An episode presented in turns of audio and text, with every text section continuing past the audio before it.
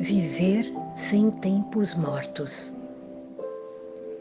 A impressão que eu tenho é de não ter envelhecido, embora eu esteja instalada na velhice.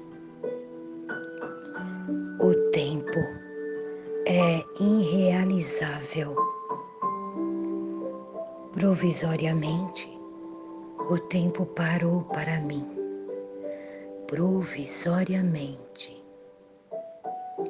Mas eu não ignoro as ameaças que o futuro encerra, como também não ignoro o que é o meu passado que define a minha abertura para o futuro. O meu passado é a referência que me projeta e que eu devo ultrapassar.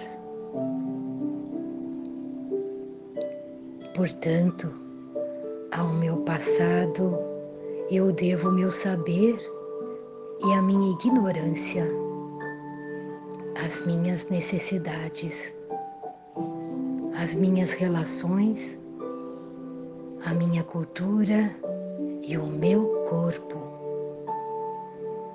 Que espaço meu passado deixa para a minha liberdade hoje?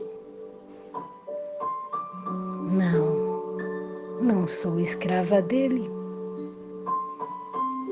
O que eu sempre quis foi comunicar da maneira mais direta o sabor da minha vida, unicamente o sabor da minha vida.